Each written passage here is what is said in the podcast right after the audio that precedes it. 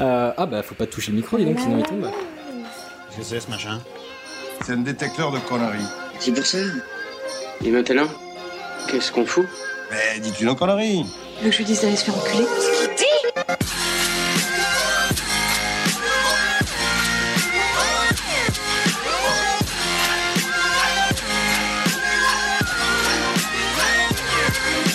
Vulgaire Je trouve ça vulgaire Oui, je trouve ça vulgaire.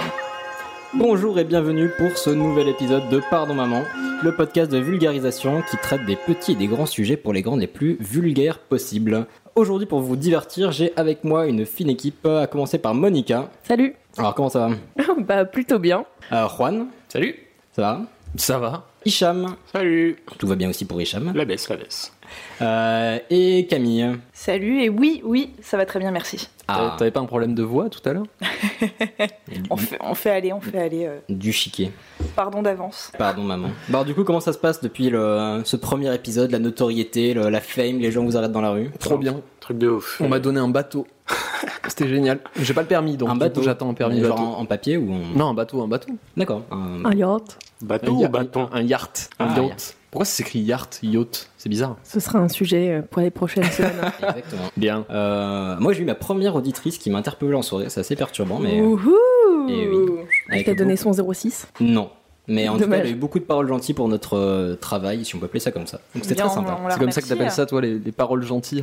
Oui. alors, euh, bah du coup on va pouvoir commencer avec le sujet de Camille. Alors de quoi tu veux nous parler Eh bien, je vais vous parler tout simplement d'IKEA. Cool. Oh, mais non, je suis ça, tu dis suédois. Alors, Ikea, en effet, Ikea, est-ce que vous avez une petite idée de en quelle année on a fondé Ikea Non, aucune. Aucune. Aucune idée. 1847. Non, peut-être pas quand même. euh, 1847. On va se Allez hop. calmer. Ah Après Non, je dirais guerre. 1960 Alors, c'est un petit peu plus vieux que ça, C'est mais euh, vrai, t'es ouais. pas si loin que ça. Après ouais. guerre, après. 1800- Pendant la guerre. 1848. Pendant la guerre. Ouais, en 1943. D'accord. Euh, ça a été fondé par euh, Ingvar euh, Kamprad, qui est toujours vivant aujourd'hui, si je ne m'abuse, aux dernières nouvelles, et il vous salue. Euh, et en fait, il a, il a lancé Ikea, il avait 17 ans, et à la base, en fait, il vendait des allumettes à vélo. ok. C'est une activité. Non, c'est trop mignon. Les trucs qu'on pouvait faire que à cette époque-là. Oui, non, c'est Je vrai. peux plus gagner ta vie en vendant des allumettes à vélo. Si, mais c'est pas dit que tu la gagnes bien, quoi. Ouais. Je sais même pas ce que c'est. C'est vendre des allumettes sur un vélo. Il vendait des allumettes. C'est pas vélo. des allumettes à vélo. J'ai mis du temps à comprendre aussi. Ah, j'ai cru que c'était une partie du vélo, moi. C'est Non, pour non, foutre non. le feu à ton vélo quand on a marre. euh, bon. Et puis ensuite, du coup, il a développé un petit peu sa boîte. Il s'est mis à livrer de- à vélo des cadres, des lampes, tout un tas de choses. Euh, la s- le seul petit problème de cette période, c'est qu'il était plutôt copain avec les nazis. Euh, Ah, voilà, un c'est un léger passé problème. qui lui court encore un petit peu après Les- aujourd'hui. euh, Tous les Et, meilleurs l'été. Hugo Boss, euh, tout ça. euh, oui, on peut voir ça comme ça. hein. Alors, le mot Ikea, est-ce que vous savez un petit peu ce que ça pourrait euh, dire Du tout. Ikea. Meuble. Ah Non. Non. C'est un acronyme. International Euh, Kingdom of, Of, euh, euh, establishment. and Alors, euh, Associations. Arabia. Alors, Ikea, en fait, c'est l'acronyme de Ingvar de Kamprad, tout simplement. Ouais, Ikea, logique. voilà. Et euh, ensuite, le E, c'est euh, Entarid, qui est la ferme dans laquelle il a passé son enfance. Oh. Et le A, c'est euh, Agunarid. Alors, pardonnez-moi pour la prononciation, C'est le s'il y a garage dans des- lequel s'il y il a a des passé son Suédois. Alors non, c'est le village dans lequel se trouve la ferme où il a passé son enfance. Du coup, est-ce que tu peux nous refaire l'acronyme en entier Ingvar Kamprad, euh, Elma- je te déteste. Ingvar Kamprad, Elmtarid, Agunarid. Mais c'est génial si tu veux aller un dimanche à Ikea. Tu viens avec moi On va à Ingvar. hein Merde. On dirait une incantation en grec ancien. quoi. Ingvar Kempran Amtanari.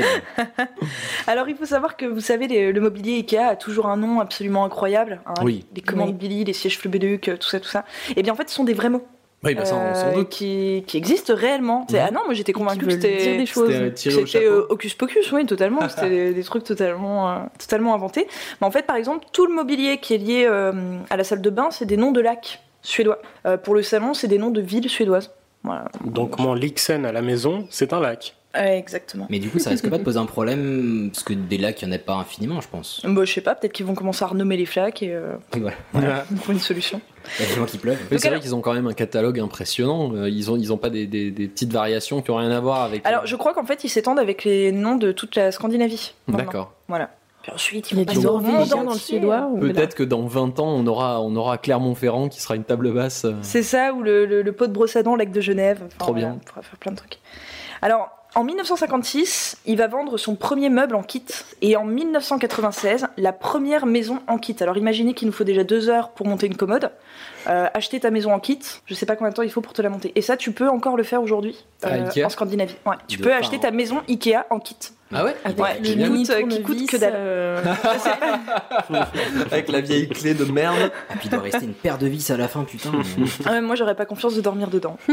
Alors, tout à l'heure, euh, Juan, tu parlais du, du catalogue, qui est énorme et euh, qui est également énormément vendu, étant donné que euh, depuis le début des années 2000, chaque année, Ikea distribue plus de catalogues qu'on ne vend de Bibles dans le monde. Euh, la Bible, en général, c'est quand même euh, la chose la plus vendue dans le monde en matière d'édition. Et là, non, le catalogue Ide- Ikea passe devant avec en moyenne 180 millions d'exemplaires par an. Et c'est- ils sont traduits dans 27 langues. Mhm. Pas mal. C'est pas mal, on est Oui. d'accord. Si Jésus faisait des canapés, euh, on serait pas là. J'ai- Je, sais pas, je pense pas qu'il y ait ça dans ton sujet, mais je- moi j'étais vachement curieux des chiffres d'expansion de- d'IKEA. Enfin, J'ai toujours en tête euh, Fight Club, je sais pas si vous vous rappelez, il y a une scène où il y a une parodie d'IKEA. Exactement. Et euh, je me demande à quel moment c'est sorti de la Scandinavie pour vraiment se pleuvoir sur le monde entier en fait. Bah alors je sais que par exemple en France, le premier magasin en France c'est 81. Donc moi j'aurais tendance à te dire euh, années 70 euh, Ok. que ça commence à se développer un petit peu en Europe et je pense que ça a quitté l'Europe un petit peu plus tard, au milieu des années 80 je dirais. Ok. Voilà, à vérifier. Euh, au niveau des magasins, euh, je pense que vous êtes tous allés chez Ikea. Il n'y a Oui. pas des Ouais. extraterrestres à cette table, hein, on, y est, on y est tous allés.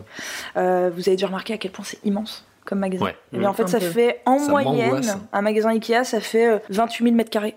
Soit la taille de 42 cours de tennis. c'est pour ça qu'on est fatigué quand on sort. hein. Clean. Moi ça m'angoisse ces magasins avec l'espèce de chemin là. Enfin tu Oui, fais un non, c'est chemin. trop bien, il y a des petits raccourcis. Oui, euh, mais à chaque fois on se trompe, on va aller côté de la chambre, on atterrit dans le côté cuisine et tout. Mais je sais quand euh, ce, ce chemin-là qu'ils te font prendre, c'est exprès pour que tu vois le maximum de Mm. choses Mhm. et qu'à la fait. fin tu Ouais. achètes. Bien et sûr. Il y a des, des ingénieurs qui s'occupent de ça. quoi. Ah mais c'est calculé, c'est sûr. Ouais.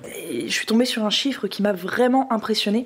Dites-vous qu'aujourd'hui, et je crois que ça c'est depuis 5 ans, Ikea utilise 1% des ressources en bois au monde. Oh. Et je trouve ça complètement Putain, mais- flippant. On peut dire que 1% c'est pas grand-chose, mais là on parle quand même juste Ah non, de non, mais Ikea quoi. C'est Ah, c'est énormissime. Ouais, mais combien de meubles ils représentent euh, dans le monde Alors, euh, c'est euh, 7 Français sur 10 qui sont nés après 1995 ont été conçus dans un lit Ikea. 7 Français Voilà. sur 10. Ouais. On Ah, était conçu dans un putain, le meilleur Dieu. stade du monde. Ah, la vache. 70% des Français ont été conçus dans un lit Ikea. Très bien. Est-ce que le matelas était Ikea Ah oui. Alors ça, T'imagines que à chaque fois que tu nais sur un meuble Ikea, on te donne le nom du meuble. Et c'est T'imagines, tu horrible. t'appelles Billy. Flick and Pluck, reviens bah, par ça- là. Billy, tu t'en sors bien à la Oui, rigueur, hein. ouais, c'est vrai. franchement. Alors moi j'aimerais finir euh, un petit peu ce- cette petite chronique en fait en poussant un petit coup de gueule parce que Ikea c'est dangereux. Mais euh, j'aimerais commencer avec un petit aspect nourriture. Vous savez que euh, Ikea a des, des cantines dans lesquelles Mhm. vous pouvez manger comme ça vous pouvez passer la journée entière chez Ikea et ça Des c'est boulettes. super. Allez, Et vous mange des savez il y a boulettes. cette fameuse euh, tarte au daim. Quoi Je sais pas si vous vous en rappelez, vous pouvez Ils font la vous tarte pouviez au daim. acheter une Ah. tarte Ah, mais au pas, daim. pas l'animal. Mais non, Mais le non. chocolat. Non non le, le chocolat. Idiot. Et il est content de Bah sa non. connerie. Voilà. C'est pas. Et donc en fait, cette tarte au daim, en 2013, il y a eu un énorme scandale. En fait, dans 23 pays, euh, il y a des analyses de tarte au daim qui ont été faites par euh, les services d'hygiène. Et en fait, ils ont retrouvé des bactéries qu'on trouve que dans les matières fécales.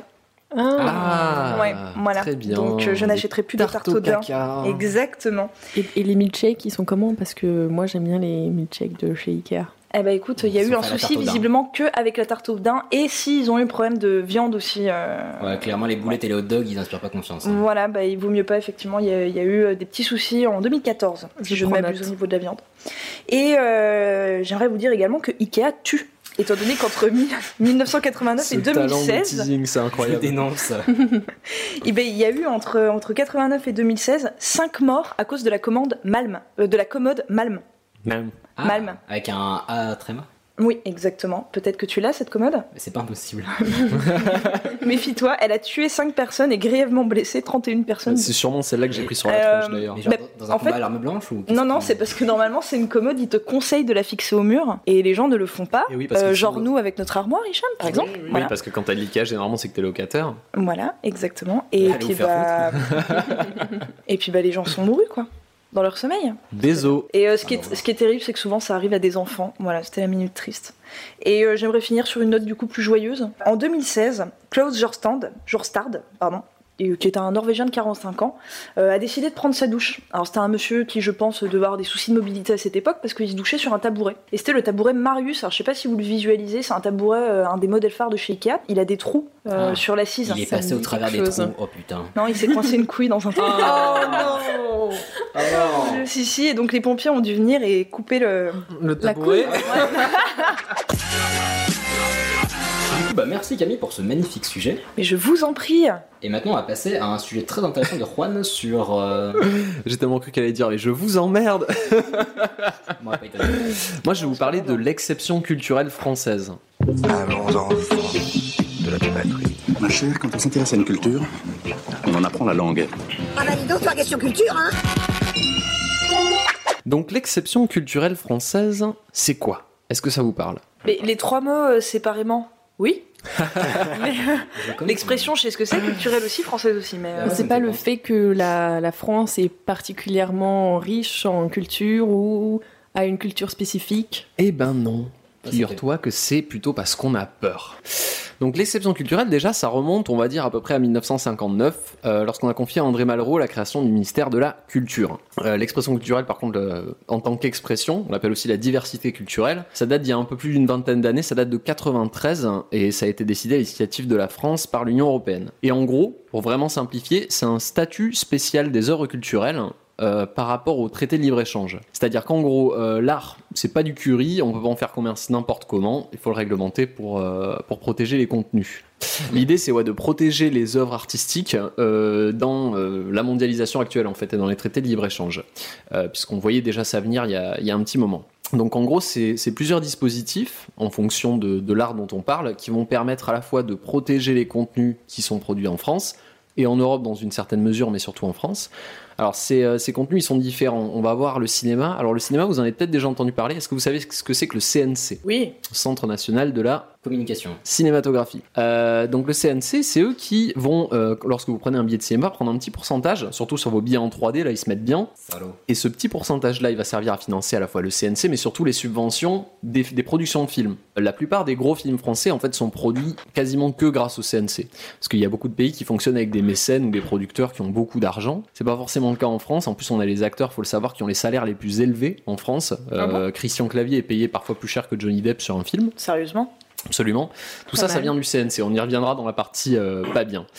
Euh, donc le CNC, il prend un petit pourcentage sur les billets. Il y a aussi un pourcentage sur le chiffre d'affaires des chaînes de télé et c'est redistribué dans différentes aides. Donc il y a des aides à l'écriture, des aides à la production, des aides à la distribution. Donc ça, c'est pour le, le cinéma. Il y a aussi un petit cas particulier. Les chaînes de télé doivent proposer au moins 60% de contenu qui est produit en Europe. Alors, c'est pas aussi le cas avec les chaînes de radio. Alors c'est aussi Ouais. le cas avec la radio, on y vient tout de suite. Euh, la musique aussi a ses propres règles. Euh, la radio, en effet, elles doivent passer au moins 40% de chansons françaises dans leur programmation, dont la moitié, à peu près, euh, doit venir de nouveaux talents. Euh, bon, ça s'applique aussi au théâtre avec les, les plus grosses pièces qui vont financer les plus petites. Ça s'applique aussi au livre avec le, le prix unique. Et, euh, Donc qu'est-ce qu'il y a de bien là-dedans D'après vous, qu'est-ce qui... Bah, Alors. Ça permet de continuer à faire vivre le cinéma, excuse-moi, je t'ai coupé. Mhm. Euh, oui, mais ça, l'avantage, c'est que ça, ça permet aux, aux petits Français de, euh, de, bah, de, de pouvoir démarrer leurs œuvres, etc., que ce soit Mhm. théâtre, etc. Ils sont pas forcément écrasés par les grosses productions étrangères qui, elles, ont marché dans leur pays et donc ont, ont plus de chances de fonctionner en France. Mhm, et en effet. Donc dans l'État, l'exception culturelle, c'est pas un blocus des produits culturels étrangers. C'est souvent vu comme ça par, par ceux qui la critiquent. Le but, c'est pas d'empêcher l'importation d'autres produits. C'est plutôt de protéger les œuvres locales. Euh, et la France tient pas mal à son, excep- à son exception culturelle, puisque vous savez qu'il y a pas mal de traités, euh, le TAFTA notamment. Vous voyez de quoi je parle Canada. hein. voilà, on a le CETA, le TAFTA, tout ça. Euh, la France refuse de signer ces traités, notamment dans les raisons de refus, c'est que on ne veut pas que euh, les œuvres artistiques se retrouvent au même statut que des œuvres commerciales. Ouais, C'est pas juste une histoire de viande, le, le taffetas Mm. Mmh, le TAFTA en particulier, je ne sais pas. Là, je t'ai donné des noms de, de Ah, traités de ok. libre-échange, mais je t'avoue que je Ok. connais pas le détail de comment ils fonctionnent. Euh, et quand on voit l'expansion de l'influence culturelle, notamment des États-Unis en France, tout le monde porte des, des Nike et machin et des, des Converse et, et écoute euh, du gros hip-hop. euh, On peut comprendre l'utilité de ce genre d'outils pour pas qu'une culture soit noyée forcément. Et c'est un modèle qui implique aussi la population dans le processus, puisque les taxations, elles vous concernent euh, directement, vous, moi, euh, le consommateur euh, normal. C'est nous qui payons en fait ces subventions, donc on peut de manière utopique se sentir concerné. Euh, la France, c'est aussi le plus gros organisateur de festivals liés à l'audiovisuel, grâce à ça. Ouais. Alors, vous, vous voyez pas mal de festivals, vous pouvez en citer quelques-uns euh, bah, tout ce qui était Solidaise, Rock en scène, etc. Enfin, je parlais plutôt de festival Ah bah du cinéma. Cannes, tout ça. Cannes, c'est ouais. Cannes. On a le festival Cannes, de festival Cannes. de Gérard et May. euh, Gérard Armé qui est le festival film du film d'horreur. fantastique. Ah, c'est c'est pas horreur. Hein, c'est fantastique. C'est Ouais. fantastique, d'accord. Mhm. ok. Euh, on va voir le festival de Clermont-Ferrand, qui est le plus grand festival au monde de, de court-métrage, ce qui est pas rien quand même. Effectivement, ouais. Euh, mais si je vous demande par exemple de me citer euh, des festivals euh, italiens, Venise, la Mostra, Ouais. Mhm. et ensuite, c'est tout. C'est le seul que je connaisse. Joker. on est d'accord. Euh, pour vous donner euh, quelques chiffres, euh, il y a un petit sondage qui a été fait en 97 pour regarder un petit peu quel pays avait organisé quel festival. Alors vous allez voir que la différence est monstrueuse. La France en, en 97 a en- organisé environ 166 festivals de cinéma, contre 13 pour l'Espagne et 6 pour le Royaume-Uni. Oh. 166, comment c'est possible Eh ben, il y a énormément de festivals locaux qui sont, qui sont subventionnés justement et qui peuvent vivre grâce à cette exception culturelle. Ok. Ça veut dire que quasiment un jour sur deux, il y a un festival de cinéma en France. À peu de choses près, ne serait-ce qu'à Paris, quand tu regardes euh, qu'est-ce que je peux faire à Paris sur Google, bah, tu vas trouver que chaque semaine il y a des projections de, de courts-métrages euh, Oui, ça et va. Oui, autres. Ça peut être court-métrage, Ah oui, c'est vrai. série, Sachant que les cinéma. festivals durent plusieurs jours. Oui, en effet. Mhm. Enfin, revenons-en donc au sujet, qu'est-ce qu'il y a de pas bon dans l'exception culturelle Mais ce qui est pas bon, c'est que si je dis pas de bêtises, euh, il y a une partie justement des, des gros acteurs de l'audiovisuel français, euh, genre Canal+, qui sont obligés de donner pour ces productions-là euh, et qui peuvent pas choisir en fait, de ce qu'ils font, enfin choisir de ce qu'ils font de euh, leur subvention. Savoir que d'ailleurs Canal+, la création de la chaîne euh, a beaucoup joué sur, euh, sur les subventions du CNC, ça a apporté énormément d'argent par rapport à l'importation. Donc euh, qu'est-ce qu'il y a de pas bon bah, Déjà niveau pognon, il y a pas mal de critiques, hein, notamment du fait qu'une grande partie de ces aides vient de l'argent public et de l'inflation qu'elles ont pu causer. Force de financer un peu tout le monde, il y a beaucoup de sous qui partent euh, et les productions commencent à gonfler leur devis pour avoir un maximum d'aide. Lorsqu'on va faire une demande au CNC, on va dire mon film il coûte tant, on va pas dire non, il coûte que 200, 200 euros, filez-moi 200 euros, c'est très bien. Euh, on a un peu la même critique que pour les régimes d'aide sociale aussi. Euh, si j'ai pas envie d'aller au musée, pourquoi est-ce que je devrais payer pour son entretien et pour que les autres aillent au musée Euh, Ensuite, comme tous les systèmes d'aide, donc il y a ceux qui ont compris comment ça marche, qui en profitent un max, et ceux qui en connaissent très peu les rouages et qui en profitent moins. Euh, c'est pour ça que je vous parlais tout à l'heure euh, en- de Christian Clavier, on va y revenir. Et lorsqu'on sait euh, quelle est la file d'attente pour les projets au CNC, c'est assez impressionnant. On est quasiment sur deux ans de, de liste d'attente lorsqu'on propose quelque chose, Ah oui, d'accord. sauf si on est Luc Besson ou euh, Mm, ou bien un truc sûr. du Splendide. Voilà. Mais du coup, qu'est-ce qui va décider euh, si un projet est accepté ou non Alors, ce sont des, des commissions, en fait. On dépose un dossier au CNC et il y a des commissions qui se réunissent, si je dis pas de bêtises, on va dire tous les six mois à vérifier, hein. je, je me trompe peut-être, et qui vont décider de quels euh, quels projets vont être financés. Donc, je vous parlais de, de Christian Clavier, on y revient. Euh, L'exception culturelle, elle est assez critiquée pour son côté vase clos, l'art et la culture qui se nourrissent du partage des idées, et si c'est les mêmes organismes de financement et les mêmes, euh, les mêmes acteurs, les mêmes troupes qui font un petit peu toujours la même chose, bah, c'est comme ça qu'on se retrouve avec un petit peu toujours les mêmes comédies françaises, où la dernière scène est un mariage. Je sais pas si vous voyez à peu près de quoi je parle, mais tout ça, ça nous vient de l'exception culturelle. Bon, je vais vous citer un écrivain péruvien qui s'appelle Mario Vargas Llosa, qui disait La menace qui pèse sur Flaubert et Debussy, elle vient pas de Jurassic Park, mais des démagogues qui parlent de la culture française comme d'une momie qui se désintégrerait si elle était exposée à l'air libre. Donc il critique le protectionnisme de cette, euh, de cette méthode. Donc pour conclure, on va faire une petite note positive c'est que parmi les 100 meilleurs films du monde, selon pas mal de, de sources, il y en a toujours une vingtaine qui viennent de la France, et parmi eux, il y a une bonne quinzaine de films qui ont bénéficié de ces aides-là. Donc sur les 100 meilleurs films du D'accord. monde, il y en a peut-être une quinzaine qui ont été faits grâce aux aides euh, de l'exception culturelle française. C'est énorme. hein. Par contre, c'est quoi les critères pour euh, décréter que c'est les meilleurs films du monde Ah, c'est pour ça que je Et t'ai dit, d'où il y ça a vient Ah. plusieurs sources, parce que bah, un meilleur film, c'est comme toute œuvre d'art, tu as le côté subjectif, mais tu as aussi la technique. Ce film a été bien monté, Bien euh, sûr. la musique est écoutable, Je les vois. acteurs jouent bien ou jouent mal. Il y a des critères qui sont, qui sont objectifs dont on peut se servir. Et du coup, t'as des exemples de quelques-uns de ces films De, des- dans les 15 meilleurs, Ouais. bah, tu vas avoir notamment les films de Godard. Ouais. Tu vas avoir Le Mépris, tu vas avoir. euh, Qu'est-ce qu'il y a dans les 15 meilleurs films Il y a les films de Jean Vigo aussi. Euh, je sais si j'ai pas de bêtises, La Talente fait partie des, des 15 meilleurs films. La Grande Vadrouille. euh, La Grande Vadrouille ne fait pas partie Le des Père Noël est une ordure. 15 meilleurs films. Il me semblait euh, qu'il y avait les valseuses dans le tas, je vais pas dire de bêtises. euh, je Ouh, la crois vache. pas que les valseuses fassent Ah non partie des 15 meilleurs Ça, films. ça non. m'étonnerait. Enfin, Ah, peut-être euh, en France, mais pas au monde. Ouais, il, a, il a une très bonne réputation Ouais, ouais. Dans, dans la nouvelle vague, mais euh, je pense pas qu'il soit considéré comme un des meilleurs films. euh, Intouchable. Intouchable non plus. Non. Très très Pas loin d'être encore. dans les 100 meilleurs Ah ouais. films du monde. Ouais.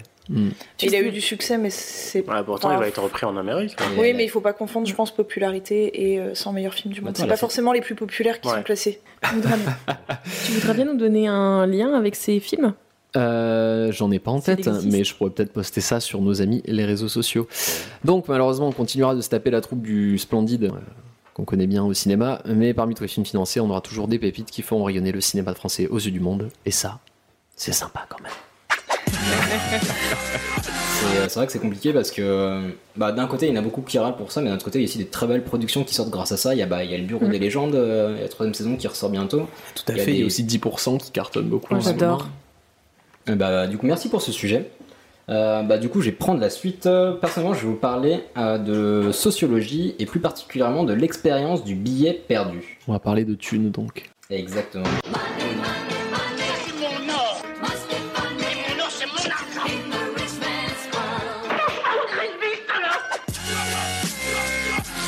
Alors effectivement on va parler de sociologie. Euh, vous verrez c'est pas si chiant que ça, c'est même vachement intéressant. Ah, pour l'instant, ça a l'air très intéressant. Non, c'est vachement bien. Euh, et du coup, je vais essayer de faire Ah, euh, sympa, sympa. une petite Merci, Charles. série euh, bah, petit à petit pour vous parler de quelques, euh, quelques expériences sociologiques et de quelques, euh, quelques mécanismes de, de sociaux. Euh, bah, déjà, pour l'expérience du billet perdu, est-ce que certains d'entre vous la connaissent J'ai plusieurs trucs en tête, moi perso. Ah, est-ce moi, que j'ai- c'est euh, laisser tomber un billet et voir ce qui se passe Ou est-ce que c'est l'accrocher à un fil et tirer pour voir si les gens y courent Non, c'est euh, c'est effectivement voir ce qui se passe. En fait, c'est une expérience qui va euh, tester l'honnêteté des gens. Donc, c'est une expérience qui a été menée en 2002 par Robert Vincent Joule, euh, donc un sociologue, un, un psychologue euh, social français. Et cette expérience a notamment été reproduite en 2007 euh, par l'université de Nancy 2, et je vais justement plus particulièrement parler de cette reproduction, parce qu'ils ont mis une vidéo sur YouTube que je vous conseille de regarder, tout simplement en cherchant euh, expérience billet perdu. Et c'est vachement intéressant. Alors, le fonctionnement est assez simple. Alors, le décor, c'est simplement une petite rue piétonne avec assez peu de passages. Et il y a plusieurs personnages. Donc, euh, il y a Monsieur Dupont, euh, qui lui, en fait, ça va être la personne qui va faire son- tomber son billet en euh, sortant son téléphone de sa poche. Madame Delalès, qui va servir de témoin. Elle promène son chien et elle va uniquement servir de témoin extérieur. Et il y a Monsieur Duchemin, qui va arrêter les passants à l'entrée de la rue pour leur demander sa route. C'est un cluedo en fait. C'est ça. Euh, Donc il y a une première expérience test où il y a euh, uniquement pour l'instant Monsieur Dupont et Madame Delalès. Et en fait, euh, du coup, il y a euh, Monsieur Dupont qui va croiser Madame Delalès et un cobaye, donc la personne euh, dont on va étudier le, le comportement. Et quand il va laisser tomber son billet, on va voir ce que va faire le cobaye. À votre avis, combien, quel pourcentage de cobayes qui rendent le billet Parce qu'ils s'aperçoivent, ils s'aperçoivent que le billet tombe et ils savent qu'ils sont vus, observés par Madame Delalès. 20 Euh, Bon 40%, je pense. Ah ouais, moi. moi je dirais même plus de 60. 50. Ah non, non, non, non. Ah, sachant qu'ils sont 60. En sachant qu'ils sont Ils- ils savent observés, qu'ils sont euh, vus. ça dépend de la valeur. Ah. C'est c'est quoi la valeur du billet Euh, c'était soit 50 francs, soit une dizaine d'euros, en gros. 50 francs Oh, pour l'expérience initiale. Ah, Alors je dirais plus que 40. Je dirais qu'on est dans les 70-80% même. Mm, mm. Ouais, ouais, ouais. Ouais. Eh ben, c'était 100%. 100% On a, un, Ah ouais. Ça m'étonne pas. on a un beau résultat, mais en fait, voilà, le cobaye et Madame Delahaye sont vraiment côte à côte, donc il y a un jugement qui est assez direct. Euh, là, il y a une espèce de, de bâton, comme bâton et carotte, où ils savent que voilà, si la personne les voit, elle va les juger s'ils ne le rendent pas. Donc ils vont réagir euh, positivement. Tu sais que ça m'est arrivé pas plus tard que ce matin. Euh, Ouais, Oh. Avec j'étais. Madame euh, Delahaye Non, non. je sortais du métro euh, Poissonnière dans le 9ème pour ne rien te cacher. Et je- je- je- j'attendais au passage piéton. Et il y avait un billet de 5 euros par terre. Mais le truc, c'est que j'ai pas vu qui l'avait fait tomber. Et euh, il y avait tellement de gens autour de moi que je me suis senti extrêmement coupable et je n'ai pas ramassé ce billet. Je traçais Oh. ma route, quoi. Donc peut-être que quelqu'un d'autre l'a ramassé, mais il y avait tellement de gens et je ne savais pas qui l'avait ramassé. Je me suis fait, putain, Ah, pression non, sociale. genre, je- non, j'ai pas J'ai envie. envie de Ouais. sortir ça, là. Le gore, ouais. Du coup, je ne l'ai pas ramassé. Donc, il y a peut-être toujours, allez-y, poissonnière. Il y a peut-être encore un billet de 5 euros par terre si tout le monde a la même réaction bizarre que moi. Mais voilà, du, du coup, on est très très sensible effectivement au regard des autres. Hum, donc ça, on a effectivement un résultat de 100%, donc c'est très bien. Alors après, il va y avoir une deuxième expérience, on va changer un petit peu le cadre. Donc Monsieur Dupont va toujours laisser tomber euh, son billet, et ensuite, euh, sauf que cette fois-ci, en fait, il n'y aura, pas de- il y aura pas de témoin. Donc le, le cobaye va être seul euh, avec lui et sa conscience pour décider s'il rend le billet ou non. Donc là, dans ce cas-là, à votre avis, combien, enfin quel est le pourcentage de rendu de billet 10%. 20. Vous êtes pessimiste Mmh, 50%. 48. C'est précis. Et c'était 30. Mais là, on voit bien qu'effectivement, il n'y a pas de Est-ce que bâton. tu lis la déception sur mon visage Un petit peu. Euh, donc, il n'y a pas de bâton, il n'y a pas de jugement. Donc, les personnes sont seules avec leur conscience. Et donc, il n'y en a que 30% qui ont, qui ont rendu le, le billet. Donc, on voit déjà bien que, en fait, ce qui a motivé les gens à rendre les billets la première fois, c'était pas que le fait que ce soit bien ou mal. C'est que en plus, il y avait un jugement extérieur, il y avait une vision extérieure. Donc, ça a bah, influencé leur, leur jugement, leur comportement. Euh, maintenant, on va avoir une trois ex- euh, troisième expérience où il y a Monsieur Duchemin qui va rentrer en jeu. C'est-à-dire que lui, en fait, ils vont repérer un cobaye à l'avance et il va arrêter ce cobaye à l'entrée de la rue avant qu'il croise Monsieur Dupont. Et euh, il va simplement lui dem- la- arrêter la personne pour lui demander son chemin. et que là, voilà, la personne va lui dire bah, c'est par-ci, c'est par-là. Et il va toujours systématiquement finir l'échange par j'ai eu de la chance de tomber sur quelqu'un comme vous, vous êtes vraiment quelqu'un de bien. Et là, donc, on continue Ah, l'expérience. on continue l'expérience. Le cobaye va croiser Monsieur Dupont sans témoin et il va laisser son billet. Enfin, laisser tomber son billet. Maintenant, à votre avis, combien de personnes ont rendu le billet 100. 80. Ah, vous êtes optimiste. Euh, cette fois-ci, 69%. Ce qui est quand même énorme. On passe de 30% à 69%. Ah ouais Donc, c'est Ah, moi j'aurais pris un regain de karma formidable, je pense que j'aurais rendu le billet. hein. Et bah c'est exactement ça, en fait ça a vraiment changé le, le comportement des gens. Et voilà, le mec insistait vraiment sur merci, euh, j'ai vraiment eu de la chance de tomber sur quelqu'un comme vous, etc. Donc c'est un peu surjoué, mais ça a vraiment changé le comportement des gens. Donc c'est euh, assez intéressant de voir pourquoi. Alors déjà en fait on peut hum, noter deux mécanismes. euh, Dans ce, dans ce processus, on va s'arrêter sur deux mécanismes parce que c'est déjà bien.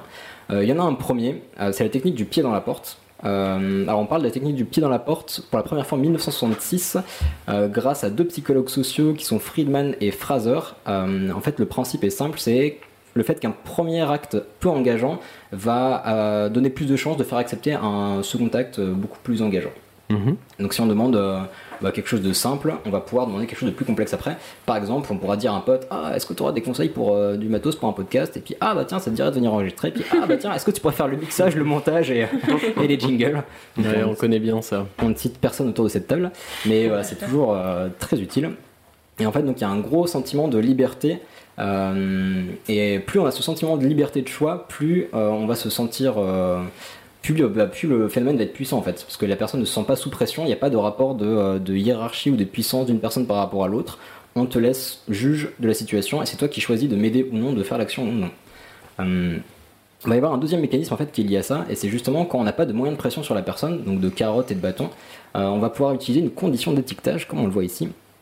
Euh, donc, on- comme on a dit, pour qu'une personne fasse un, un acte très engageant, il faut qu'elle se sente impliquée. Euh, C'est-à-dire que s'il y a un rapport de, de force euh, carotte-bâton, une fois que le rapport de force n'est plus là, c'est pas dit que le comportement soit répété.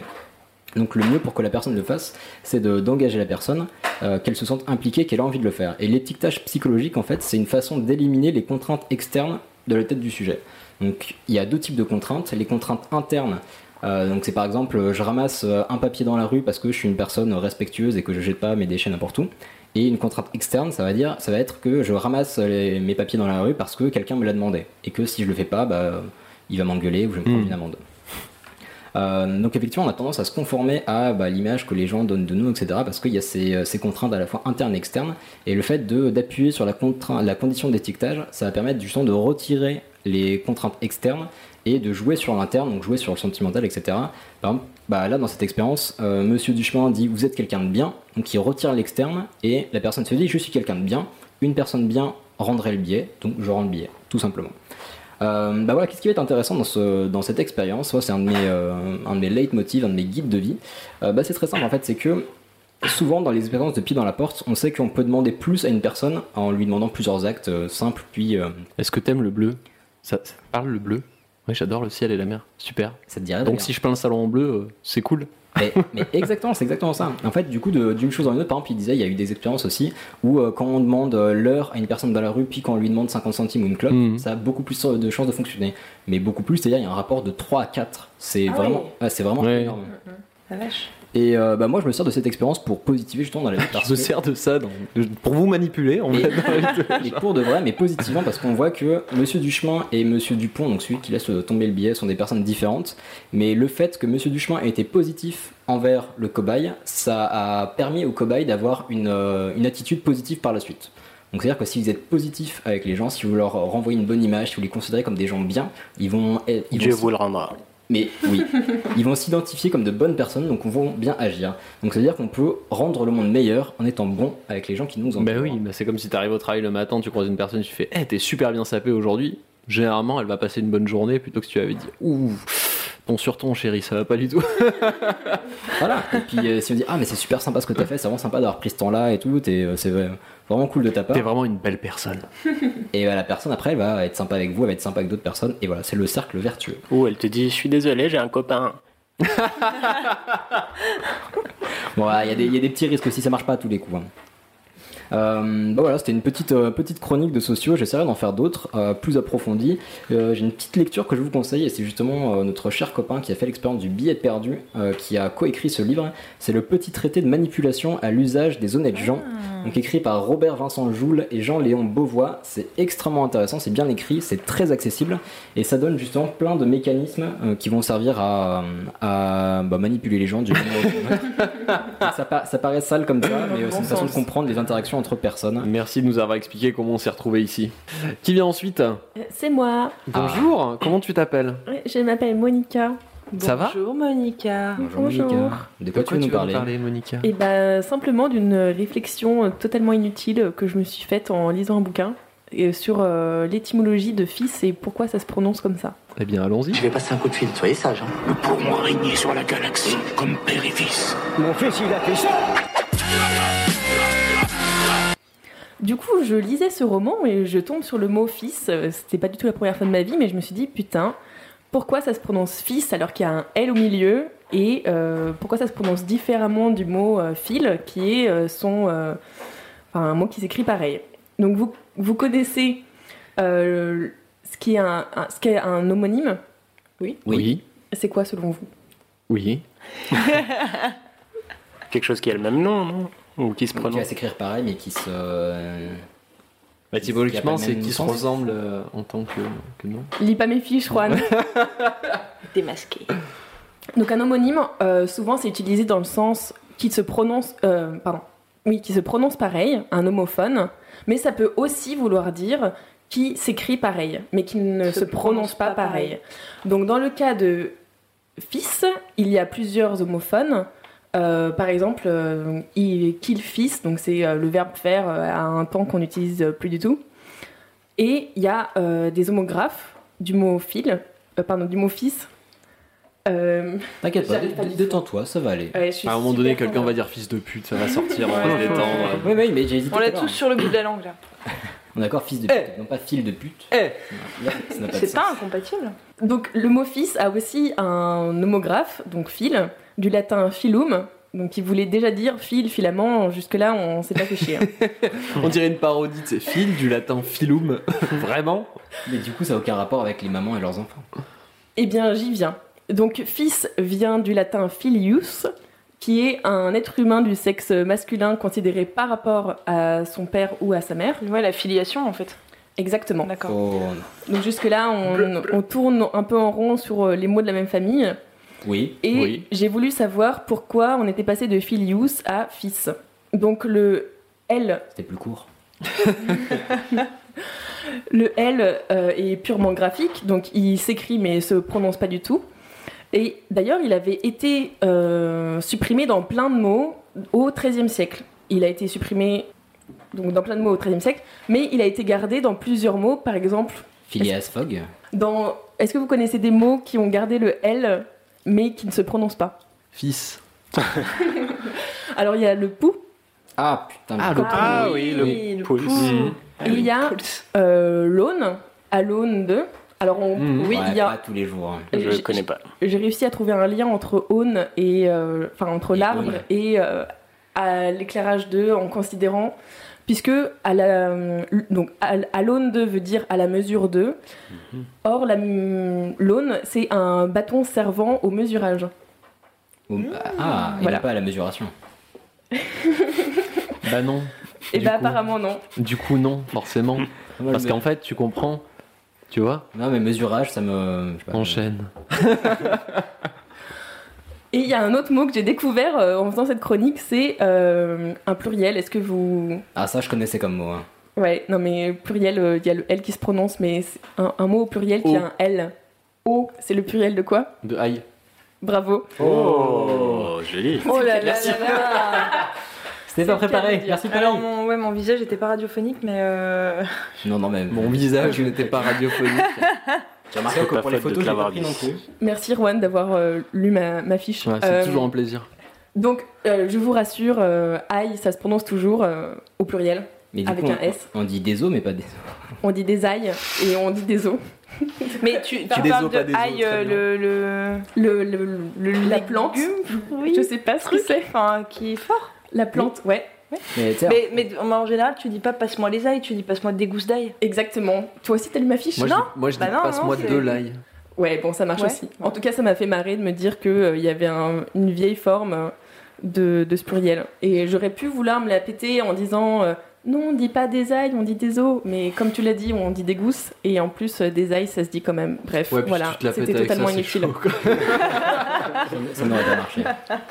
Bon, donc le L a été euh, gardé, on sait pas trop pourquoi, mais le S a disparu entre le 13e et le 16e siècle. Euh, on gardait seulement euh, la liaison avant les voyelles, donc ça faisait fils, euh, genre euh, fils unique euh, ou fils aîné, enfin bref, les mecs avaient, avaient un peu un rhume. Et ça a été restauré au 18e siècle. Euh, alors je vous passe un peu les détails, Euh, il y a une histoire de vocatif, de est-ce que c'est devant une voyelle dans la phrase, est-ce que c'est devant une consonne dans, devant la- dans la phrase, ou est-ce que c'est à la fin de la phrase.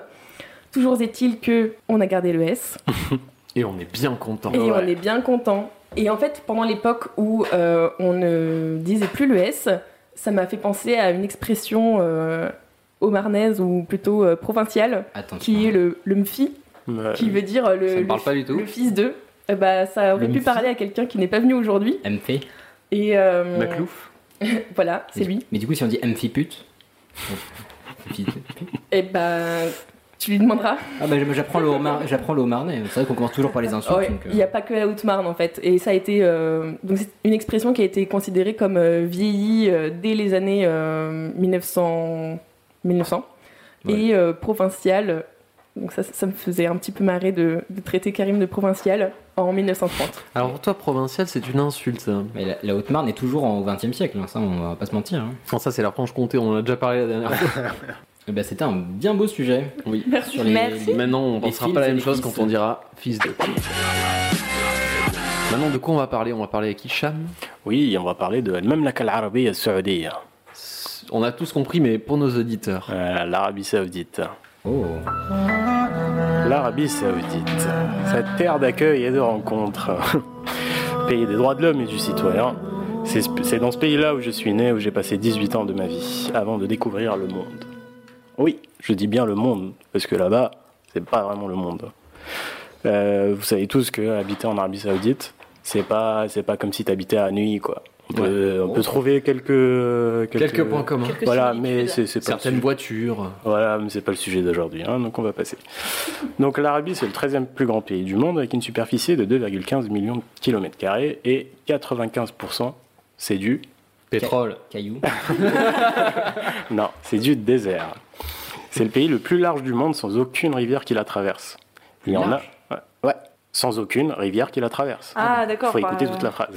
Il y en a, mais euh, c'est juste quand il pleut. Et je vais pas vous. Voilà, Vous êtes des flaques quoi. voilà, c'est ça. Il pleut pas autant qu'en Écosse, donc. euh, Et ça fera des noms de meubles pour Ikea Le Maclouf. Voilà. Ce sera le nom des couscoussières. Et c'est aussi en Arabie Saoudite qu'il y a le plus grand marché au monde du. Pétrole. De non. bêtes, Non. De chameau. Exactement. Les clichés qui sont vrais, allez. Eh, c'est ça. Les clichés qui sont vrais. Allez, c'est cadeau les clichés. Tu veux des clichés, prends les clichés. On y vend une centaine de, ch- euh, de chameaux par jour. Et à Paris, vous avez ici euh, les hippodromes de, enfin l'hippodrome de Longchamp avec euh, les Mhm. Avec les fameuses- chevaux. Exactement. Et ben nous, on a dans un coin dans le désert des courses de chameaux où il y a plein de monde qui y vont et les courses en voiture et tout, c'est c'est vraiment incroyable. En voiture et en ch- genre c'est les chameaux qui conduisent. Non, non, non, c'est les chameaux, et puis t'as les gens en voiture juste à côté. Il n'y a pas de gradin, il n'y a rien. C'est vraiment en plein milieu de la pampa, quoi. Enfin, la pampa. Enfin, bref. En France, vous avez aussi les festivals, les concerts, les cinémas. Bah, nous, on n'avait pas grand-chose, hein. On avait même que dalle. Tout ça, c'est interdit en Arabie Saoudite. Mais c'était il y a combien de temps pour euh, resituer Parce que les gens ne savent pas si tu es vieux ou non. Je suis né en 91, donc il y a euh, 26 ans. Bah, il y a 26 ans, tu n'allais, tu n'allais pas au cinéma. Bah, non, mais même euh, quand j'avais 18 ans, euh, c'est pareil. hein. D'accord. Mais c'est juste on va voir l'époque où euh, c'était interdit ou est-ce que c'est toujours le cas par exemple Euh, oui, oui, c'est toujours le cas. Il n'y a, rien. Donc Il il n'y y a a, rien il y a là-bas. zéro, c'est-à-dire qu'il y a, Il y a zéro pas de- cinéma en Il y a- Arabie Il Saoudite. n'y a pas de cinéma. Dernièrement, il y a, un- on n'a pas de cinéma, mais on a quand même eu un- eu un festival de. Enfin, c'est arrivé, euh, je crois, il y a. il y a- Festival de bande annonce. Non, un festival de cinéma, alors qu'il n'y a pas de cinéma, il y, a pas, enfin, il y a deux ou trois producteurs que je connais euh, rapidement. Mais sinon, non, on n'a- on n'a pas tout ça. Et qu'est-ce qui fait que la culture est pas, est pas, j'allais dire pas autorisée, mais pas développée de cette manière-là J'y arriverai tout à l'heure, c'est euh, tout Ta en gueule. rapport avec euh, l'islam. Oh, je sens que ça Eh va oui. déraper puissance 12. Mais allez. Non, non. Euh, donc ouais, ici vous avez aussi des boîtes de nuit, des bars et tout ça. Bah, nous, tout ce qu'on avait, c'était on se retrouvait dans un campement, c'est une sorte de ghetto pour les étrangers plus ou moins riches, et on se retrouvait autour de la piscine en déconnant, en buvant du Pepsi. Oui, parce que le P n'existe pas en arabe, donc Ah bon ça se prononce Pepsi. Bah, Voilà. Et il y a aussi le Saudi Champagne, les gars. Oh. Euh, c'est un mix chelou d'eau gazeuse, euh, d'agrumes. Champagne. De chameau. Oui, oui, enfin, champagne entre guillemets. hein. C'est, c'est de l'eau gazeuse, si je me rappelle bien, de la menthe, des agrumes et. C'est un mojito, ça a l'air quoi. très bon. C'est un morito. Un virgin mojito. Un Ah, ouais, virgin c'est ça. mojito. Ouais, Et du coup, les compounds, c'est un peu comme un pire et vacances ou. euh, Tu dis très bien Quimpan. Compound. ouais. Ouais, c'est un peu ça. On peut, on peut voir ça comme ça. C'est- c'est- on est vraiment déconnecté du monde là-bas. C'est, ça n'a rien à voir. Euh, une fois arrivé en France, ça, ça m'a pris quelques mois avant de, de voir, euh, enfin, de- d'entendre les pires conneries du monde, quoi. Et c'est là où je vais intervenir, où euh, j'ai entendu vraiment des conneries pas possibles, les clichés. Au sujet de l'Arabie Saoudite. Hmm. Voilà, du de coup, l'Arabie ouais. Saoudite. Mm. Euh, Vous allez à l'école en chameau. exactement. Donc, euh, déjà, avant d'attaquer les clichés, c'est quoi la capitale de l'Arabie Saoudite Carthage. Abu Dhabi. Babylone La réponse au ça. Voilà, donc c'est Riyad. Riyad. Donc, je dis ça. En parce plus, en Comme plus les grandes maisons au Maroc. que C'est un peu ça, oui. Du coup, ouais, donc c'est Riyad, la capitale de l'Arabie Saoudite. L'Arabie Saoudite est un pays. Dubaï n'est pas en Arabie Saoudite. Hmm. Parce que le nombre de fois on m'a dit, euh, quand je leur disais, ouais, je viens de, de l'Arabie Saoudite, on me dit, ah, mais j'adore Dubaï. euh. Non, c'est pas la même chose. Il faut vraiment passer le cap, enfin, réviser votre géographie, c'est pas la même chose.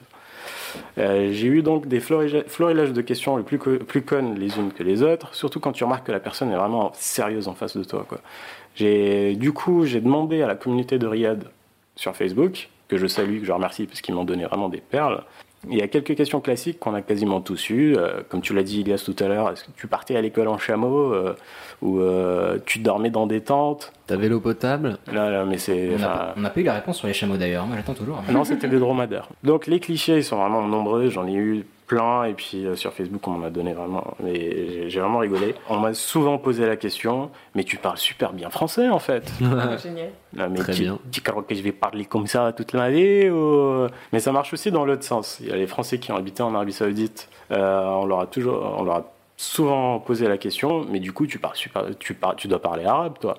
Donc, euh, ça, c'est un autre cliché où euh, sur Facebook, Mm. tout le monde me l'a dit. Quoi. Mais du coup, pourquoi non C'est-à-dire qu'il y a des. C'est plutôt bah, comme au Maroc, beaucoup d'écoles françaises ou euh, plutôt en anglais ou. En général, quand tu vas en Arabie Saoudite, c'est des étrangers Mm. Mhm. et ils vont dans des écoles anglaises, des écoles françaises, des écoles. euh, Toi, t'étais en école française. Moi, j'étais à l'école française. C'est-à-dire ouais. qu'en tant- en tant qu'expat, tu peux très bien parler uniquement français et t'en sortir extrêmement bien. euh. Il faut, enfin, tu connais quelques mots en, en anglais, ça, su- ça te suffit euh, largement. Parce que dans quoi. tous les cas, avec le principe de compound dont tu nous parlais tout à l'heure, t'es pas tellement exposé à la culture, du coup, euh, t'as pas besoin Non. en fait de. Mais dans des campagnes, tu habites euh, avec d'autres euh, d'autres étrangers. Ouais, ouais. Oui, mais Donc, en il y a soi, pas que des- il y a pas un fait de compound. parler arabe finalement. t'es coupé des Saoudiens en fait. Tu- Oui, oui, tu- ca- tu vis carrément. pas avec eux. Carrément. Moi, c'est assez différent parce que j'ai pas habité dans un campement. Mais euh, voilà, t'as t'as des Américains, t'as des Anglais, t'as des Sud-Africains. Enfin, voilà. Je propose qu'on dise Pierre et vacances à partir de maintenant. parce que peut-être qu'on aura un sponsor. Ne- N'oubliez pas les sponsors. Il y a quelqu'un sur Facebook qui lui a posé une question, euh, mais genre, euh, t'es allé dans une école normale, euh, avec des vrais cours et tout Non, Bon. on apprenait à Non, faire non, des traces non. au chameau. euh. Dans Tu es une dans une tente. école de tagine. On m'a appris le cunéiforme qu'on gravait sur des tablettes à l'argile. Bon, j'arrive pas à dire normal, parce que à l'entrée de l'école, on avait des, des voitures blindées, euh, avec des militaires euh, armes à la main, euh, pour entrer dans le parking, t'es fouillé, euh, ils ont même construit un mur de, je dirais, je sais pas moi, 4 mètres de haut, Ah ouais. euh, en béton armé. Oh, Comme aux Si. États-Unis. Ouais, je Normal. sais pas. Mais voilà, enfin, à part ça, on a, on a le même diplôme que vous, les gars. Donc, euh, vous le savez tous, en Arabie Saoudite, c'est une monarchie. Ah bah je le savais pas, mais. Ah bah, maintenant tu le sais, c'est une monarchie. C'est la dernière monarchie significative, et ce depuis sa création en 1932. Ah, qu'est-ce qu'on entend par significative Ça veut dire que c'est la- vraiment la seule monarchie qui est euh, de per- qui- enfin, la monarchie absolue. Euh, Est-ce que vous savez quelle famille règne en Arabie Saoudite Bon, je sens que Ah, Camille- euh, Non, ah merde, j'allais dire une réponse, mais non, ça c'est au Maroc. Bah, Elle est à la 8, c'est pas du tout ça. non, pas du tout. En fait, en fait, euh, juste, euh, Hicham m'a énormément fait rire. euh, Parce que quand tu as posé la question, euh, qu'est-ce que c'est qu'une monarchie significative Hicham m'a posé exactement la même question hier soir en, en préparant son sujet. Merci Camille. Bon, je te poserai la question la prochaine fois. Bon, Du coup, quelle famille règne en Arabie Saoudite J'en ai aucune idée, je, je la, suis famille, navrée. la famille du roi. Ouais, réfléchissez au nom. Réfléchissez. Au nom Arabie, Euh, les Saoudis Les Al Saoud. Ah, bah j'étais pas loin, ça va, ça c'est marche. l'Arabie des Saouds en fait. Je l'ai prononcé à la française.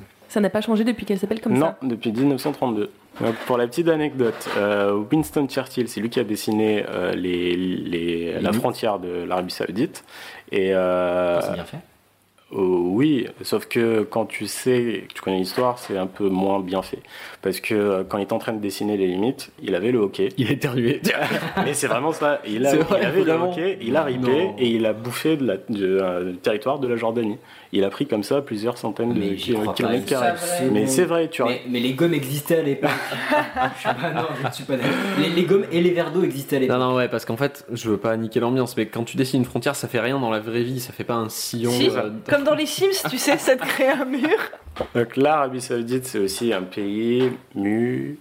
Non. Bravo. Majo- majoritairement sunnite et Wahhabite. wahhabite. Bien joué, Camille. Est-ce que tu peux rapidement définir wahhabite Exact. Ok. Et sunnite aussi, moi je veux bien. et sunnite Euh, sunnite, c'est une branche de l'islam euh, que j'ai pas envie de dire de conneries, euh, qui voulait s'arrêter à la- à l'époque du prophète Mohammed et les Mhm. chiites. Donc c'est les deux grandes branches de l'islam et les chiites euh, voulaient continuer. euh, Si je peux me permettre, les chiites, en fait, c'est ceux qui sont du côté d'Ali. Oui. C'est-à-dire, ils exactement. voulaient qu'il y ait à chaque fois, entre guillemets, un, entre guillemets, un pape. Mhm. Euh, C'est-à-dire qu'ils voulaient que euh, chaque, qu'il y ait un chef qui Un représente l'islam. représentant, euh, Voilà, ce qui n'est pas forcément le cas des, des sunnites. Voilà. Donc, le wahhabisme, c'est un courant traditionnel qui condamne toute innovation par rapport à l'enseignement original de l'islam, Mhm. où ça vous fait peut-être un peu penser à- au salafisme. Ouais.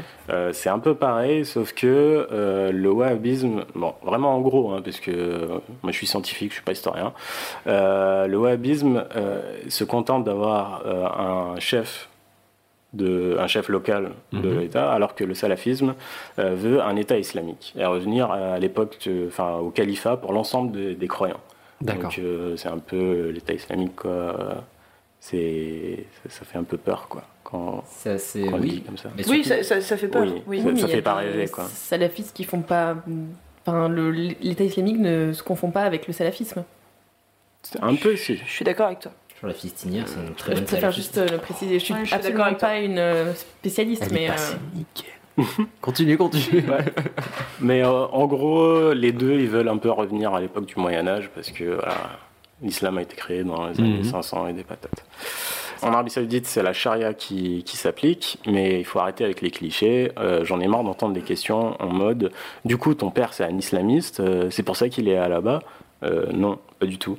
Euh, t'es- ah, t'as vécu en Arabie Euh, Je savais pas que t'étais musulman. Il y a 30% de la population, ce qui correspond à peu près à 10 millions de- d'habitants.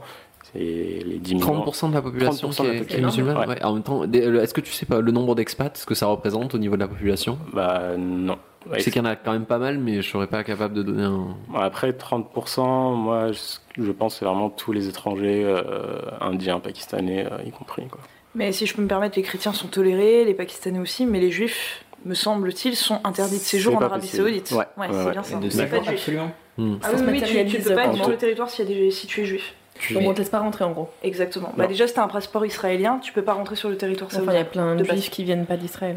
Euh, on a aussi eu le droit à des questions du genre euh, quoi, il n'y a pas d'alcool, pas de pub, ni de boîte, euh, ni de boîte de Et nuit. on te le demandait avec cette voix-là. Ah mais ouais, carrément. euh, Tu ouais. vois Mais si, dans les compounds. Dans les compounds, il y a pas de vodka. Non, et on m'a même dit non mais vous faisiez comment pour, euh, pour faire des soirées sans alcool Ah ben on avait du saut du champagne les gars. voilà. Ah ouais, mon gars. Sans alcool, la fête est plus folle. Exactement. Et euh, juste pour finir, euh, on avait aussi des questions en mode, euh, et ça je l'ai eu et re-eu, re-eu, est-ce que tu as déjà eu une... Relation est-ce que- sexuelle. Non, Bah, toujours pas, il serait temps. Camille fait quelque chose là. Le jeune homme est Pas convaincu. Ah. avant le mariage. Est-ce que tu as déjà vu une exécution Non. D'après les chiffres d'Amnesty, au moins 175 personnes ont été tuées entre août 2014 et juin 2015, Mhm. ce qui représente vraiment beaucoup de personnes. Oui. Ça fait en moyenne une personne sur deux, euh, une personne sur deux, non, une, une personne tous les Wow. deux jours. en- Toi oui, toi non. Une Ouais. personne Tout tous à l'heure, les- tu disais que t'étais plutôt science et pas trop histoire. La canne, Niveau maths, c'est chaud quand même. Alors, et- et en moyenne, une personne tous les deux jours qui est tuée. Euh, L'Arabie est donc dans la- positionnée dans, la cinquième, euh, dans le top 5 des pays les plus. euh, Des enfin, qui- Allemands. les plus. euh, c'est C'est un ça. peu inquiétant de se dire qu'il y en a 4 devant. Ouais, bah il y a l'Iran, l'Irak, La Turquie, non non, Les US. oui, La Turquie, pas encore, mais ils y arrivent là. Ouais, ils y arrivent, hein, la Ils- Turquie, Ils ils gagnent sont- du terrain. sont La pas mal, hein. Tchétchénie commence à être pas mal aussi. et les, donc, les États-Unis Un pays et asiatique aussi, je la dirais. Chine. Ouais, la Chine. Pays asiatique. C'est bien, c'est léger comme euh, dénomination. C'est des- C'est respectueux, c'est léger. c'est bien. Est-ce Ah. que vous savez pour quel motif on peut tuer des gens là-bas Euh, Adultère. Adultère. Vol. Vol, en Y a- général, on... c'est le vol à main armée. Alors, Quand je tu voles, on te coupe la main. Il n'y a pas une histoire de, euh, de mettre la honte sur quelqu'un. Alors j'avais vu beaucoup d'histoires par rapport à Twitter où si tu prenais euh, quelqu'un en photo et que tu l'affichais en fait sur un, un réseau social, ça pouvait avoir des peines euh, assez lourdes. C'est la en peine Arabie d'Ashuma. Non, ça me dit absolument rien. Saoudite. Non Bon, faudra que je regarde. Et du coup, il y a, donc, il y a homicide, viol, vin- vol à main armée, trafic de drogue, Non-respect de la religion. non-respect de la. non, c'est- Oui, Enfin, je veux dire, manquer de respect à l'islam. l'apostasie, Le- l'existence du prophète, mais aussi. Euh, La base fondamentale de l'islam. Non, C'est ça, ouais. Moi, C'est un blasphème euh, musulman. C'est un blasphème, mais c'est pas, c'est c'est aussi euh, Blasphème, c'est le mot que je cherche renier, depuis. euh, fou. c'est aussi renier euh, l'autorité du roi euh, en Arabie Saoudite. Donc euh, voilà, Euh, la sodomie, l'homosexualité, en général ça va ensemble. Euh, Ah, Oui. Bah, Non, Dis clairement donc. pas. La C'est sorcellerie. bien une réplique de Saoudien ça.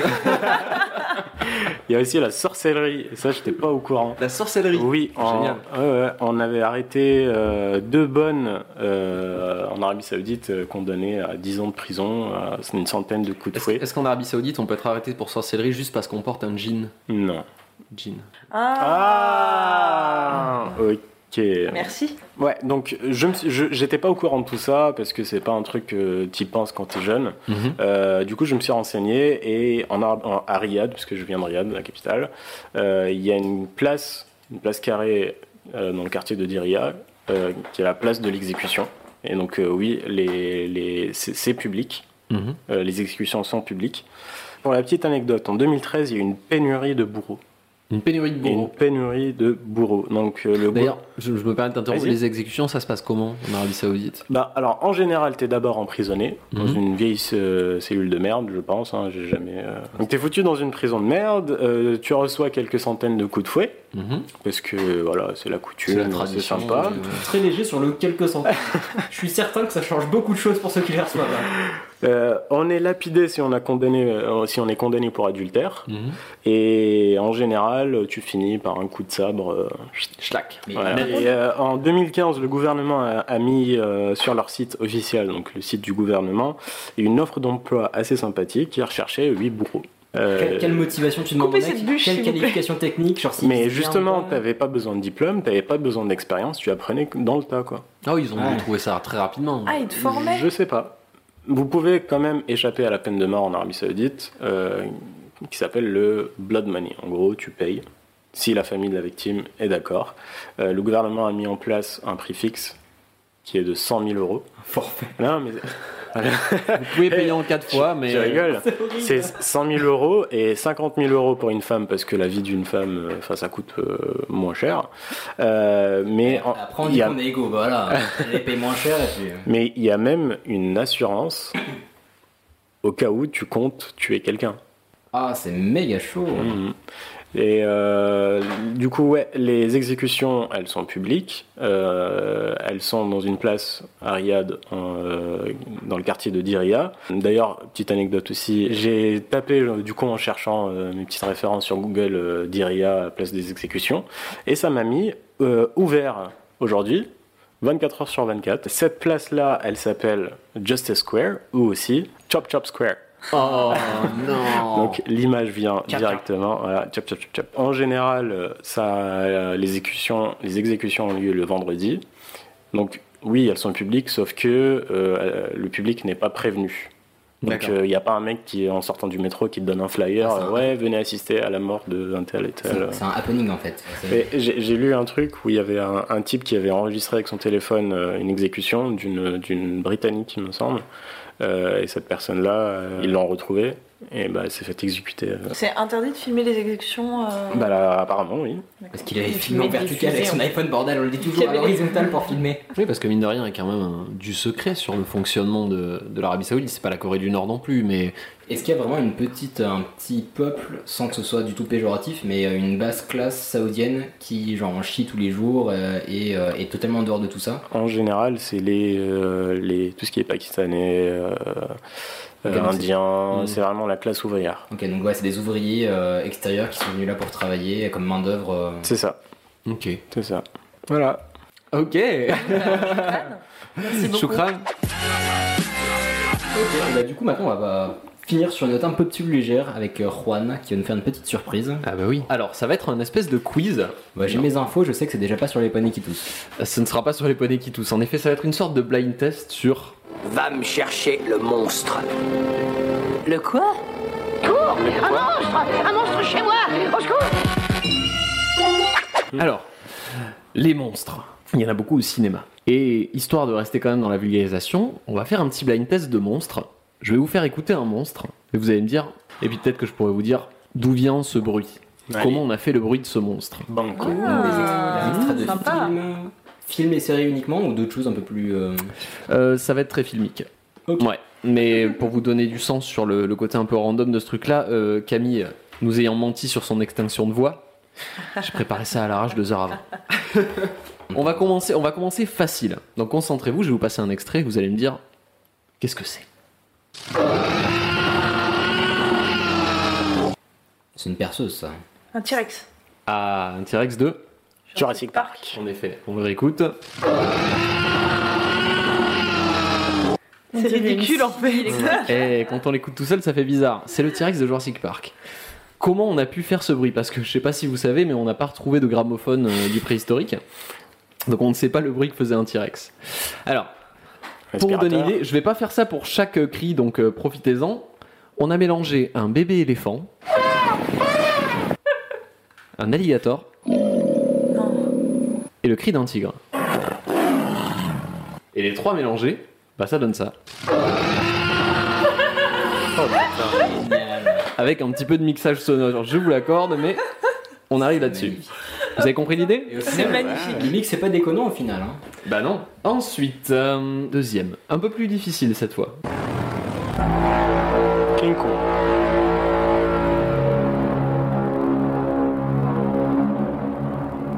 Godzilla. Hmm, Les dents ça de aurait la pu, mer. mais non. C'est pas un Les dents animal de la marin. mer.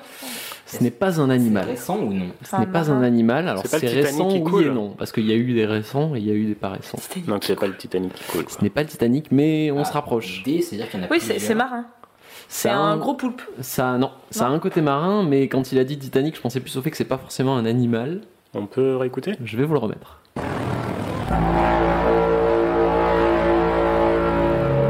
Milieu sous les mers. Un iceberg. Non. Si je vous parle de quelque chose qui a fait fuir beaucoup de gens, qui a créé une panique générale dans la vraie vie, Euh, Les requins. Les Pokémon. à cause d'un passage radio. Ah, euh, Les carottes sont cuites. Non. euh, non, la fiction qui était passée à la radio là. euh, Tin, tin, tin. Oh, La- un alien, euh, la guerre c'est des pas mondes. euh, la guerre des mondes. Ah. La guerre des mondes, exactement. Euh, en effet, il s'agit du bruit des tripodes de la guerre des mondes. Alors, ça, c'est le bruit en particulier de la version de Steven Spielberg. Qui personnellement m'a terrifié. Ouais. Le film, pas forcément, mais cette espèce de bruit euh, mécanique euh, extrêmement sombre. Moi, ça m'a terrifié. Alors, ce bruit-là, c'est assez compliqué. Euh, parce qu'il y a beaucoup de bruit. Il y a le bruit mécanique de la chose, et puis il y a l'espèce de, de trop de point qu'on entend. Ce point, ça vient d'où, à votre avis euh, Un saxo. ça pourrait, mais non. Ah, mais du coup, l'objet vraiment ou dans Le, film le bruit, le vouh, avec quoi on aurait pu le faire On dirait un bruit d'un d'un port ou d'un bateau. On euh, dirait un bateau, en effet. Eh ben non, pas du tout. en fait, ce bruit, c'est un mélange de sons de train, de montagnes russes et de chaînes de vélo. Ça, c'est pour les bruits mécaniques qu'on a en arrière-plan. Et le son lui-même, c'est un didgeridoo qui a été légèrement remixé et un frottement sur une peau de djembé. Je suis tellement déçu, j'ai fait dire Didgeridoo. On peut, Eh ben, il y avait un côté didgeridoo. on peut rarement le placer en plus de Didgeridoo. Donc, on va passer au troisième. Vous êtes prêts Ouais. À fond. The Grudge. Ah, On a déjà la réponse. The Oh, Grudge. joli. En effet. Oh, c'est ça. Et on dirait aussi m'a les- traumatisé, ce les, film. comédiens de la maison hantée de Paris. Ah, Qui du font euh, le- manoir de Paris. Le manoir de Paris. Absolument. Avec qui tu t'es Big fait up, très bien à, entendu. big up à Cora et sa camisole. On va se le réécouter un coup quand même pour le plaisir. Pour le plaisir. Oh, On note la petite montée. Ça me- On aime bien ça. Ça me fout les Gros tripes en problème vrai. gastrique. hein. Comment on a fait ça On dirait- Là, j'ai les, petits, les petits instruments là où. Ouais, euh, c'est ce on que boit. j'allais dire, qu'ils font crrrr. Ouais. Ah Non, juste une guitare. Euh, tu mets un Juste médiateur à la sur- à la bouche. Euh, Juste à la bouche. Ouais. Qui a fait ça Le réalisateur. Le réalisateur, exactement, Takashi Shimizu. Et pourquoi il a choisi ce bruit-là Parce qu'en fait, il faisait ça tout le temps pour faire chier sa famille. Parce que ça, les faisait- ça leur faisait peur, ils se planquaient derrière le canapé, ils faisaient. euh, et ça l'a Oh. tellement marqué dans son enfance Oh là là. euh, que quand il a fait son film The Grudge, eh ben, il a choisi de mettre ce bruit-là. Génial. Alors, attention, ça va être assez compliqué parce qu'on est très proche du précédent. Alien, mais- Hmm, non, Des castagnettes très rapides. ça pourrait, mais ce ne sont pas des castagnettes très rapides. Une autre réponse. Antonio C'est Banderas. un code épileptique.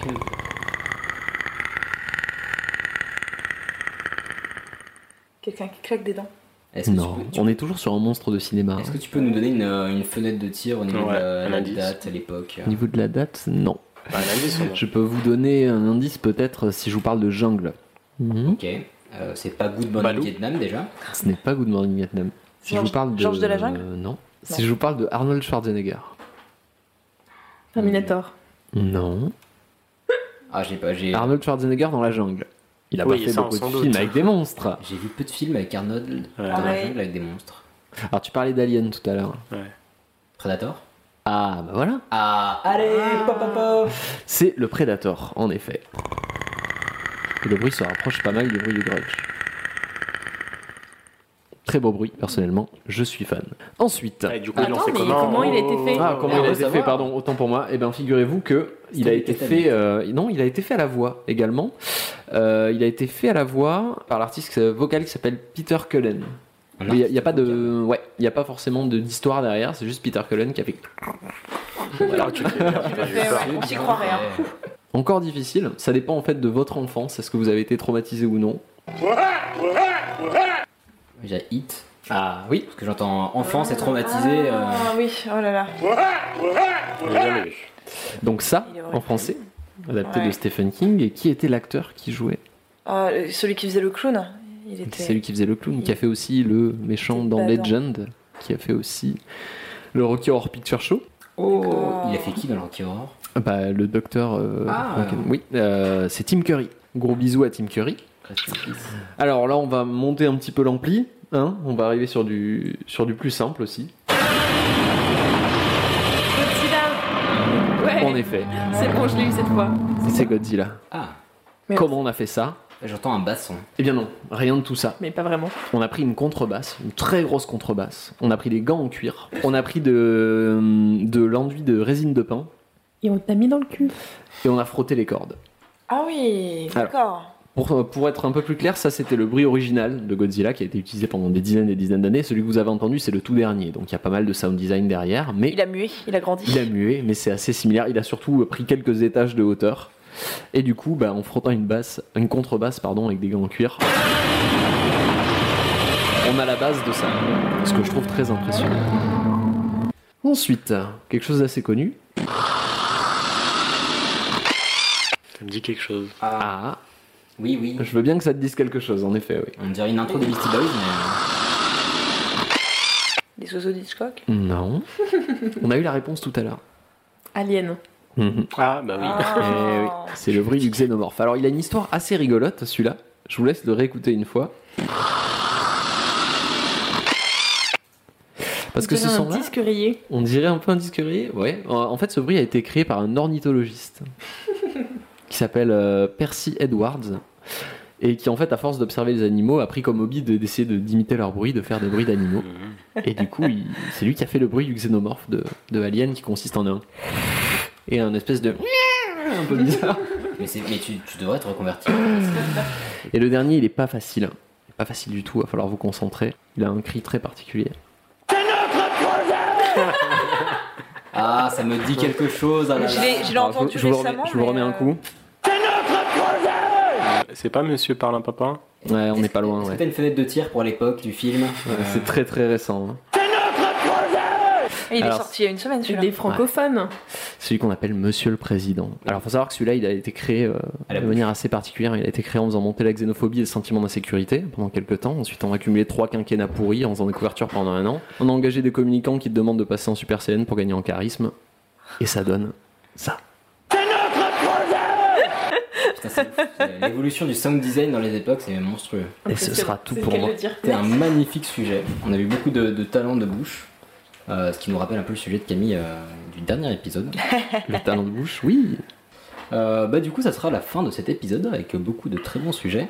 Euh, bah, merci à tous de nous avoir écoutés. Merci. Euh, merci, encore beaucoup. pour ceux qui ont écouté l'épisode précédent, qui ont relayé notre épisode, qui, l'ont, euh, bah, qui nous ont laissé des petits mots et tout, c'était très gentil. Donc on vous encourage effectivement si vous avez apprécié ou si vous avez des commentaires à faire ou des sujets à proposer. On vous encourage donc à liker, commenter et partager sur les réseaux. Donc sur Facebook, euh, la page c'est Pardon Maman Podcast. Sur Twitter, at Pardon Maman Pod. C'est important Twitter pour poser des questions, proposer des sujets, etc. Allez sur Twitter. On répondra dans tous les cas, même si les sujets sont étranges. Y a Pas de problème. Proposer des sujets, allez-y à fond. On est aussi sur iTunes, on a eu des messages très gentils également. Euh, et puis voilà, sur d'autres plateformes, PodCloud, on a aussi été accueillis par, euh, enfin accepté par Podcast France sur leur annuaire, donc on est très content, on les remercie. Et on vous retrouve très bientôt pour un nouvel épisode. Au revoir. Ah. Bah, J'ai la chance de tomber sur quelqu'un comme vous. Vous êtes vraiment quelqu'un de bien.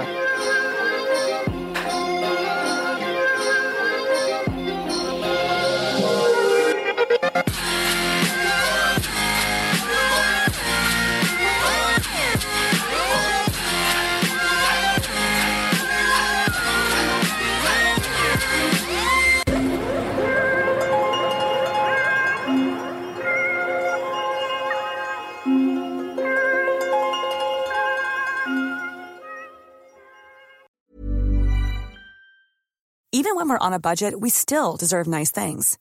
Quince is a place to scoop up stunning high end goods for 50 to 80% less than similar brands. They have buttery soft cashmere sweaters starting at $50, luxurious Italian leather bags, and so much more. Plus, Quince only works with factories that use safe, ethical, and responsible manufacturing. Get the high-end goods you'll love without the high price tag with Quince. Go to quince.com/style for free shipping and 365-day returns.